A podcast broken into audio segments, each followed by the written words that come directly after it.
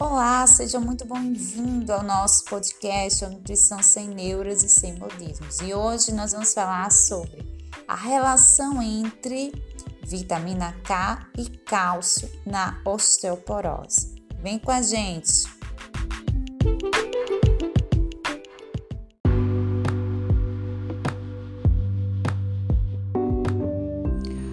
Bom dia, pessoal. Segunda-feira e vamos de dica por aqui hoje por áudio. Você vai me ouvir aí com bastante atenção, ok? Combinado? Bem, hoje a nossa dica nós vamos falar sobre sinergia de dois nutrientes, o cálcio e a vitamina K. É muito comum quando, principalmente em mulheres, né, onde temos a maior predominância de osteoporose, quando chega na fase da menopausa, aí começam-se as suplementações de cálcio, tentando prevenir ou até como forma de tratar essa osteoporose. Mas não é assim tão simples, não é assim tão óbvio às vezes, né? Quando se fala de suplementação. A gente observa que ainda existe essa ideia de que um nutriente isolado faz tudo. E quando a gente estuda bioquímica, fisiologia, nós cada vez mais comprovamos que não. Um nutriente para agir depende do outro. Eles são, ó, juntos, eles são pessoas sociais, né? Eles não vivem isolados. Então, quando a gente fala de cálcio, por exemplo, quando a gente fala da parte óssea, a gente tem que ver, eu vou citar aqui dois, mas a gente sabe que existem outros nutrientes, mas vamos focar, citar esses dois. A vitamina D está bem associado com cálcio, a vitamina D aumenta né, a absorção do cálcio e, claro, que o que a gente vai frisar hoje aqui é a vitamina K a sinalização metabólica do cálcio, ou seja, o que é uma sinalização metabólica?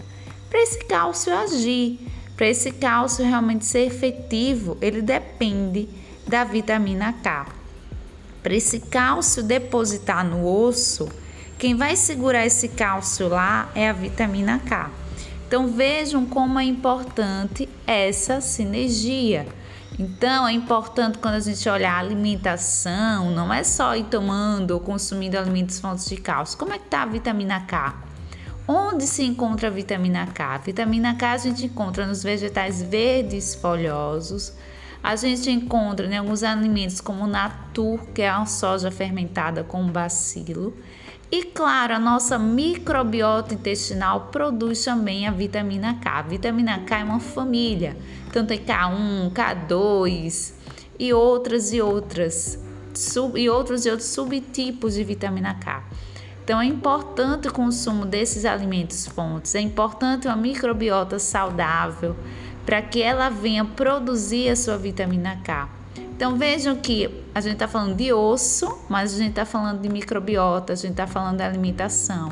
Então, tratar uma patologia não é simplesmente tacar um suplemento e está resolvido, como se fosse uma fórmula mágica. Então, procura um profissional para você ter um tratamento individualizado, para você ter, claro, o que a gente fala, essa visão integrativa. Combinado? Beijo, tchau, tchau.